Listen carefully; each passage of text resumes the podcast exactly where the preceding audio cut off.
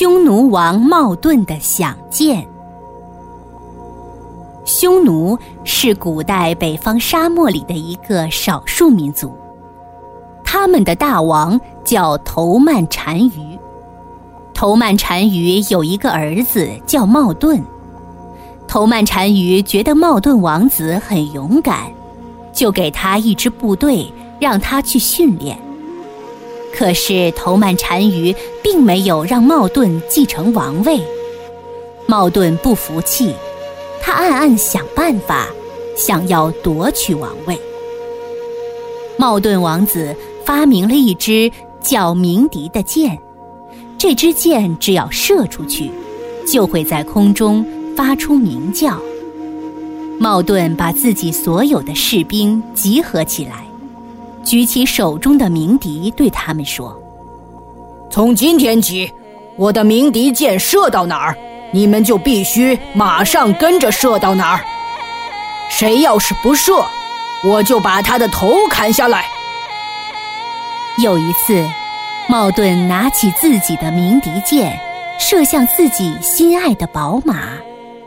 士兵们知道那是王子心爱的马，就不敢跟着射了。茂顿大怒说：“你们竟敢违反我的命令！”说完，立刻把他们拉出去砍头了。第二次，茂顿拿起鸣笛射向自己的妻子，这可是王妃呀！士兵们又不敢跟着射了。结果，这几个士兵又被茂顿杀了。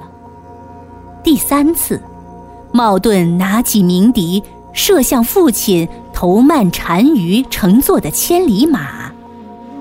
这下，所有的士兵都不敢再犹豫，跟着鸣笛把箭纷纷射向那匹马。茂顿满意的点了点头，心想：现在这支部队。完全听从自己的命令了。终于有一天，当头曼单于漫步在草原上的时候，茂顿把鸣笛对准他射过去。这时，茂顿手下所有的士兵也都纷纷拉弓射箭，射向头曼单于。头曼单于满身中箭，流血死去了。就这样，茂顿登上了王位，成为新的匈奴王。